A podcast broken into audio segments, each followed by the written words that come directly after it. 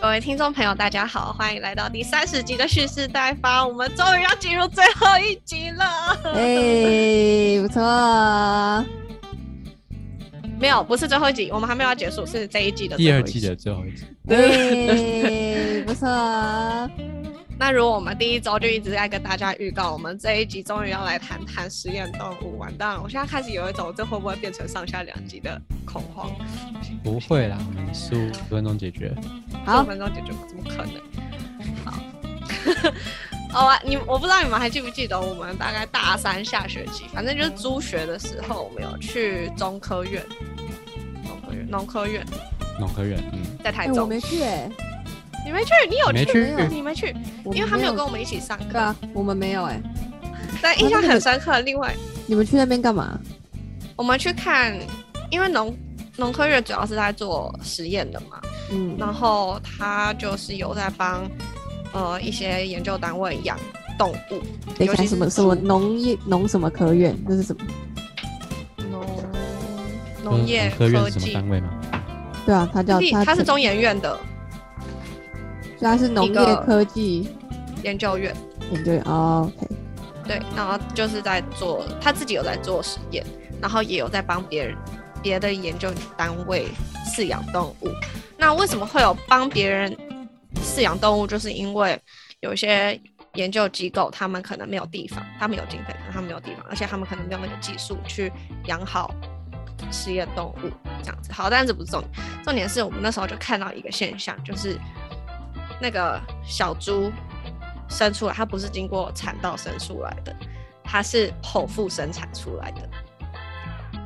然后我从来没有听过动物要剖腹生产，就是这件事情很奇怪啊，因为它又不是说它会难产，它是故意的，就是剖开它的妈妈肚子，然后把小猪拿出来。然后它的原因就是因为如果小猪经过产道的话，就会开始接触到外在的污染物，然后它就会不准，就会影响到实验。所以它为了要让猪保持完全无菌的状态，所以他们都是用剖腹生产的。哦是哦，对，啊，那这样这个猪妈妈不就一天到晚被割一刀割一刀？哦，对啊，六个月被割一刀牙，六个月被哦，没有整天啦。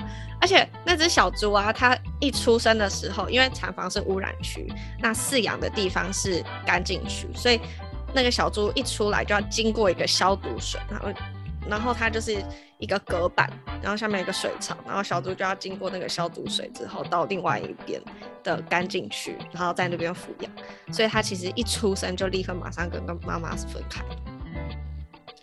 对，嗯然后这件事情其实就那时候就其实引起蛮多的呃实验动物的动保相关或是动物福利相关的讨论。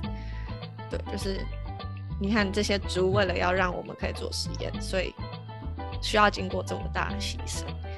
那实验动物的性质跟我们前面讲的所有动物的性质其实非常的不一样。刚才讲的实验用猪是近几年来比较热门的一个话题啊，也不能讲话题，就是因为常大家常常听到的实验动物，可能像什么小鼠啊、大鼠啊、兔子啊、天竺鼠啊这一些，都是比较小型的。那顶多像是有听有人可能听说过，如果人类用的药要测试要能上市的话，可能会用到灵长类。对，但是猪这一些可能比较少听到。那刚才谭医师讲的这个例子，只是说，就是其实对于不管是任何种类的实验动物来说，在饲养实验动物上面都需要经过各种繁杂的手续，才能确保我们做出来的实验是正确的。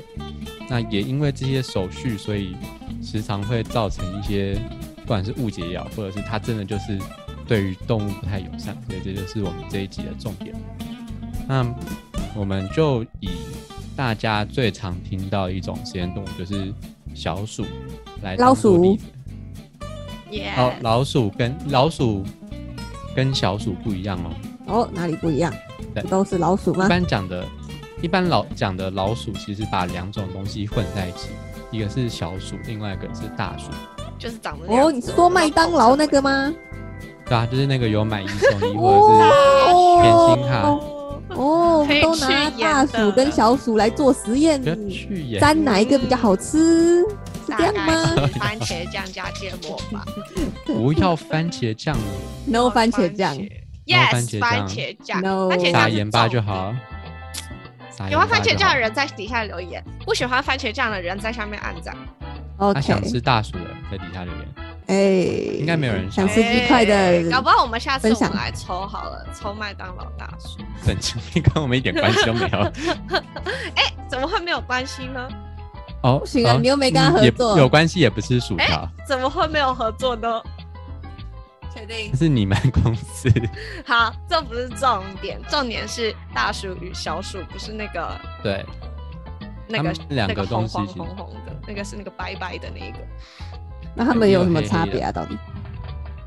简单来说呢，就是大鼠很大，小鼠很小。哦，多大啊？有有看到那个一般在家里会看到的老鼠这么大吗？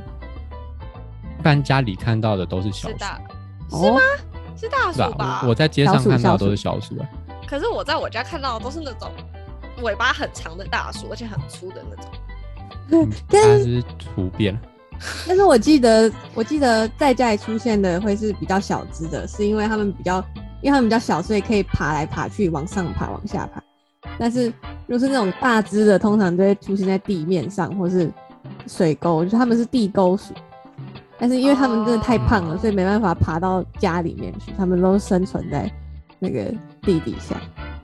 那李 M，嗯我问你哦、就是那些在家里面跑来跑去，跟在路上看到的那些是可以拿来做实验的吗？我们不是常常说你在吵，我就把你像那些过街老鼠一样拿来做实验。这啊，有人这样讲过吗？没有啊？我大概三秒钟前哎就发到，我要接下去。你不能跟一个国文不好的人这样讲，我会信以为真的。乱掰一个成语你都信，是不是？对啊，我就说，哎、真的吗？哦，好像有道理这样。过街老鼠的确是存在的啦，但是我就是我不知道会不会有人说过街老鼠拿来做实验，但是就是那实验室的小鼠是路上这种都可以拿来做实验的吗？啊、他们的不是差不多，不是哪里不一样？其实我不知道哎、对，是不行他们的，没错。差蛮多的。就像是一开始讲嘛，就是我们对实验人员对于实验动物的要求其实很高，就算不是像是要求要到完全无菌，基本上为了维持说我们的实验能够有一致性，所以在做同一种实验的时候，可能都会拿同一个品系的实验动物的小鼠来做。那品系是什么呢？有请两位解答。好啦，品系呢？忘记了。这我们好像我忘记我们在哪时候讲过宠物哦。我们一开没有没有没有，我们一开始我们在讲，呃，我们在讲白肉鸡的时候，我们就有讲到品系。哦，那品系跟。品种是不一样，那是很久以前了。好，我们下来帮大家复习一下，我们半年复习一次名词。对，好，现在先讲品系好了。品系呢，它其实就是，呃，先讲品种还有品系都是商人创出来的词，就是嗯在真正的生物学上面是不会这样划分的。对，所以你不会说某个门科纲目科属种去分的，而且他们有学名。OK，对那个种是物种，不是品种。对对对，是物种。对那品系呢，其实就是一个一个品系，其实就是一群基因非常相似的动物。那这些基因非常相似的结果，都是我们透过近亲配种来配出来的。像是小鼠的话，就有几个特别有名的品系，像是有一个叫做 B6 的黑色的小鼠，超凶，不知道凶啥小。你只要被它咬的话，你就会一直流血，一直流血，一直流血，血不停的那种。我就被咬过，对，我也被咬过，我没被咬过，你该被咬一下。我只被白色的咬过。白色的，白色的也是小鼠，它其实小鼠都蛮凶的，嗯，对，小鼠比大鼠凶可以让你。这样摸摸摸摸。嗯，大鼠可以抱在身上，然后给它玩。那你其实可以把它想象成一只小的那个兔子那叫什么鼬吗？哦，鼬鼬，你说臭鼬的那个鼬吗？不是那个鼬，不是那个鼬，那叫什么？忘记了忘记了，反正一种很贵的宠物，可以拿来做大衣的那种雕，雕。哦，对，雕啦。OK，好，对题外话，这是题外话。但是雕跟鼠是不同的物种。对。对，所以不一样，只是他们可能长得像。全不一样。他们完全不一样的东西，好吗？而且我我们前面提到的品系啊，它全部都是相同一个品系的人，一定一定一定是同一个物种，它的类比又更小，因为我们都说它是近亲出来的，然后它已经接近纯品。所以，之所以要追求纯品，就是要有一致性嘛。像是，嗯比如说，如果你今天随便找几个人做实验，那你做出的实验结果就会因为你找的人是不同性别，就是来自不同家庭背景，来自不同年龄层，就会差距很大。嗯对，但是在生物实验上面，有时候基本上我们会希望说，就是被拿来当做实验动物是背景越单纯越好，这样子我们才能比较解释说，这个我们得出来结果真的是因为我们去操作的那个因子而造成的。没错，章鱼哥其实讲的还有一些困难。我们国中的时候有学过控制变音跟因变变音嘛，然后就会有实验组与对照组。基本上这个实验动物的概念就是这样。我们为了要呃看看我们的控制，我们的因变变音是不是有效，所以我们的控制变音我们都希望把它控制在一模一样的状态。这才是为什么就是我们连性别，然后有没有在无菌的状态下。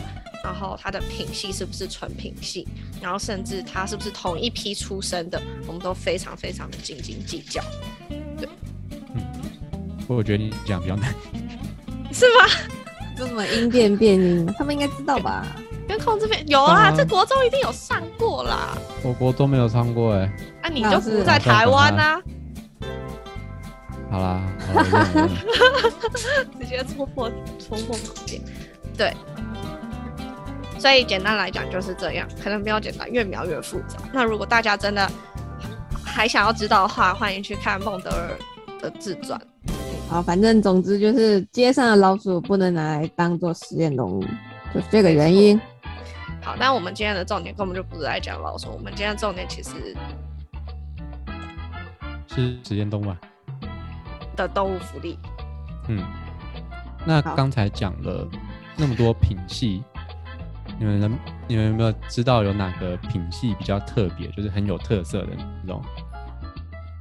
忘记我真，我真的忘记了，我记得这个实验动物学有上过，而且我们还要这边背那个对，个。我们还在那边背那个一堆形式对啊，但是我都忘记这了。个我完全忘光了，实验动物学的真是完全用背的。对啊，好了，真的是不用管这个了，我们来讲他们有什么动物福祉的问题。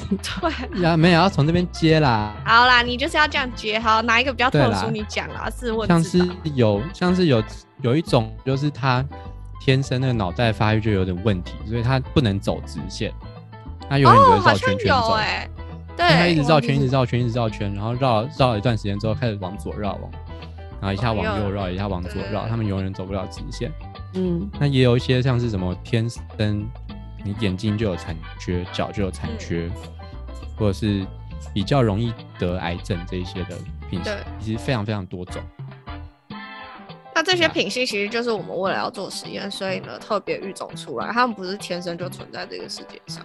对啊，对因为其实，在还没有这些品系之前，我们为了要，比如说医学为了要研究说对于癌症的一个治疗方法，那、嗯那我们的实验对象就要先有癌症嘛，这样我们才能治疗它。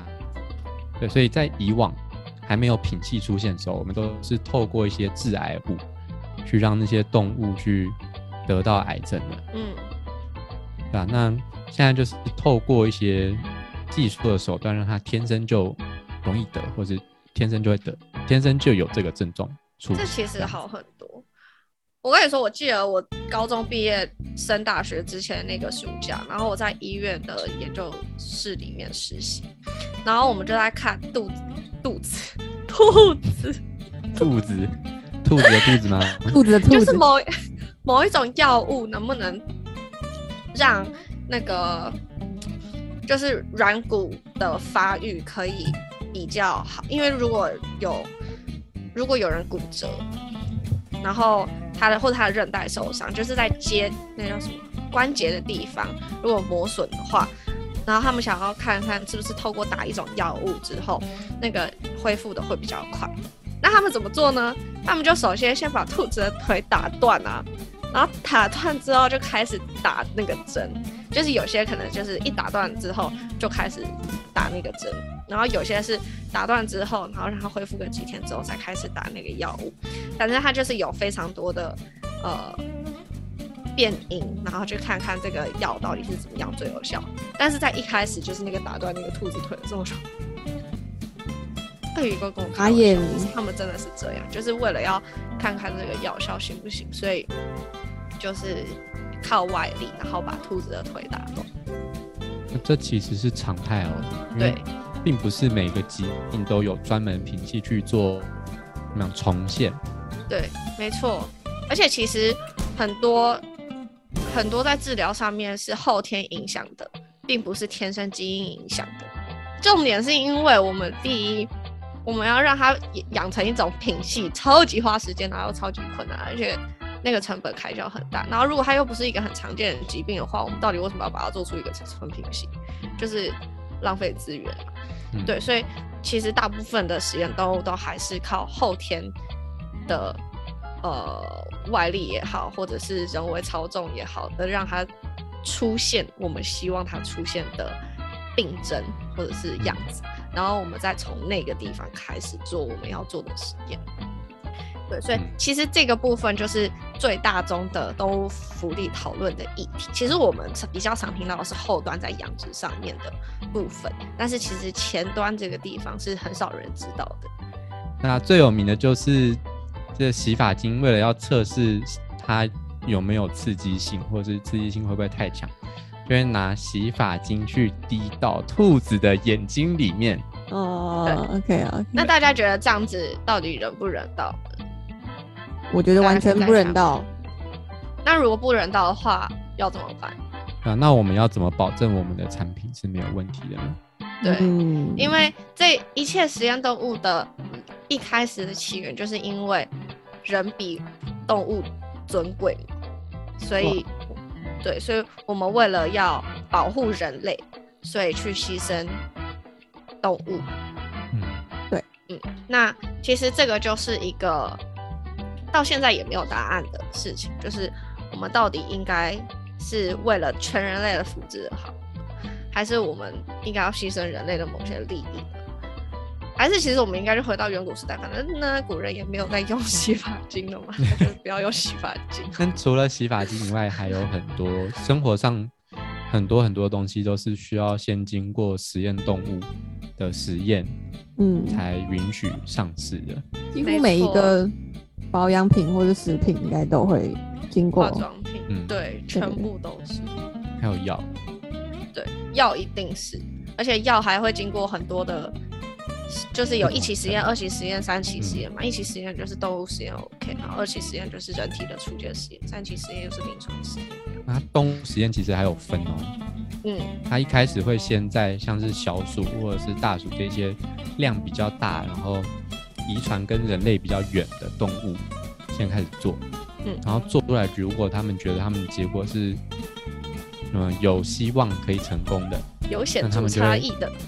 对，那他们可能就会进到下一步，可能是稍微大型的兔子，嗯。或者是猪，对。然后再来就是灵长类，对，这样子，那我听说现在很多欧盟国家，他们其实是就是你可以不用经过灵长类这个阶段，就是你可以从就是小型的啮齿类动物，然后呢到呃大型一点动物之后，就可以直接进入到嗯，人体实验。有一些是可以，但是对我我之前查美国啦，美国是要求说，就是一定要去购买，就是从合法的实验动物的繁殖场嗯贩售的，就嗯，至少避免不会到野外滥捕滥抓这样子。对。其实因为像饲养管理之前我们讲的，大家可以想象，就是这些实验动物一定是关在笼子里面，然后它们一定比我们平常讲的那种畜产动物还要更少自由。嗯，因为它们不能附入到任何污染物嘛，然后他们是需要严格管控的，对，嗯所以他们的严格程度跟福利一定比我们前面讲的任何动物都还要少更多更多。对，那现在其实很多产品会推出，他们标靶没有经过动物实验，然后没有经过人体试验等等，那它的价格一定会比较贵。但是我其实不是很清楚，就是为什么他们可以不用跳过，不用就可以跳过，然后我就我觉得是钻法规漏洞，可能他们取名字就不会取说叫洗发精，可能叫什么，我不知道，可没有吧？应该是应该是他们用的成分比较保守吧？可能天然一点嘛。还是都要经过动物实验啊。如果你要宣称你是那个产品的话，其实都有规范。哦，因为就像是你说，你今天吃中药，那如果我因为现在中药界在推行，就是去证明说这个中药真的有疗效嘛，嗯，那其实也是要透过动物实验。那如果对啊，如果你是觉得说中药我就信以前的那种中中医的书上面写就好，那那是没有问题。嗯那如果你是去去吃什么科学中药的话，那那些其实也是有经过动物实验的。没错。像我们在，我可以讲到蛋吗？可以啊，就是我们在卖蛋的时候，我们有一种产品叫做叶黄素蛋，但是我们就不能声称叶黄素能够让你什么耳聪目明，然后吃了之后身体精精神健康比较好，因为它是没有经过实验人的实验、动物实验还有人体试验的，所以它的疗效到底怎么样，我没有办法保证。那我们就只能说，哦，我们这个产品的含量比较高，但是它能不能达到某种效果，我们不能讲。嗯，对，那药品的话，他们就一定一定要有某种治愈的功能嘛，所以他们为了要标榜说自己有这样子的功能，就必须要拿出实验证明。实验动物专门有专门在保护实验动物的一个组织，跟你讲保护啊，就是有一个组织，它在一个实验室，它在进行动物实验之前，都就要向有一个组织，然后在你在做实验之前，你要先跟他申请，然后他就会看你的实验内容，他就会说啊，你这边为什么要用这么多动物，是不是？然后你这边动物管理不好，然后嗯。他也不是只等上整审查哦，他会去实地去检查说你动物的那个饲养房是不是符合标准，嗯。然后你的水呀、饲料啊有没有定时去换，嗯。然后这些在我记得是在期初、还有期中、还有期末的时候都会在都会检查一次，所以其实蛮严格的。对，那当然还是嗯还是有听过有不少机构就是只是应付一下，然后交差了事，其实中间都没有好好养。但是收买它比起啊，比起比起养在牧场那些动物，其实实验动物是反而是更比较早有被规范到的。对比较早有被规范到的。嗯然后，呃，因为最近也呃怎么讲，也不是最近啊，反正就是有一一群人会认为说，人反正人类现在科技已经这么发达了，那我们是不是可以就不需要做那么多实验，就维持现状就好？那嗯顺应着这个思想，还有这个动物福祉的潮流呢，实验动物界已经呃有推出一个叫做三 R 还是四 R？四 R，，三 R 加一三 R 加一 R 的一个准则。嗯，那是哪四个 R 呢？其实联盟哪四个嗯 R，我已经忘记了，考试还考过，快点来，猜一下啦！考试还考过的对不对？那个，你就想一下嘛，这很简单呐。那个那个回收啊，资源回收、垃圾也会讲到啊，不那不一样好不好？字一样啊，对啊，一样。就跟哦，有啊。垃圾就跟做环保的那个几个 R 差不多啊。什么好啦，我讲了一个是对，一个是 reduce 就是减少，然后 reuse 就是重复使用，然后一个是 refinement 就是精那种精简化、精致精精致化，对，然后还有一个是什么？没有忘了啊。你看，这就是证明，其实，在学界不会有人 关心实验。就是还有那个加一呀，永远都不记得那个加一到底是什么？respect 是吗？不是吧？不是吧？没有，我只想讲哎，OK，I respect you，对，现在很红诶。还是 responsible 啊？呃，responsibility 啊，嗯，对啦，对啦，responsibility。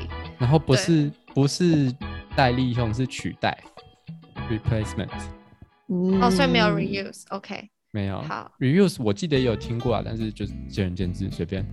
好，反正就是就是像做环保一样。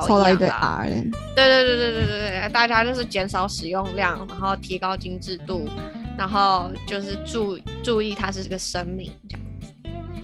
对，那实验动物其实，嗯，规规范是蛮严谨的，然后法规也是，就基本上能够在实验的范围里面做到的动物福祉，我觉得已经应该是已经到达最大化。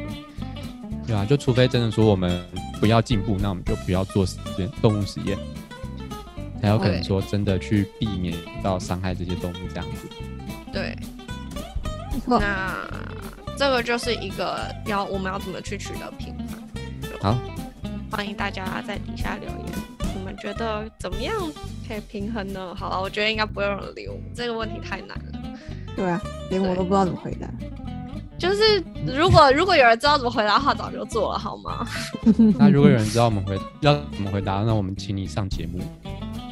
他可能不想上，大谈特谈。他怕被他怕变成网红，我们都没有成为网红，没有没有因为他讲了需要谈那一炮了吼。对啊，今天以惊人的一句话，因此一炮而红。对，好啦，那我们的动物福祉的这一个系列这一季就到这里结束了。那很开心我们可以有这么长的一段时间陪大家过冬。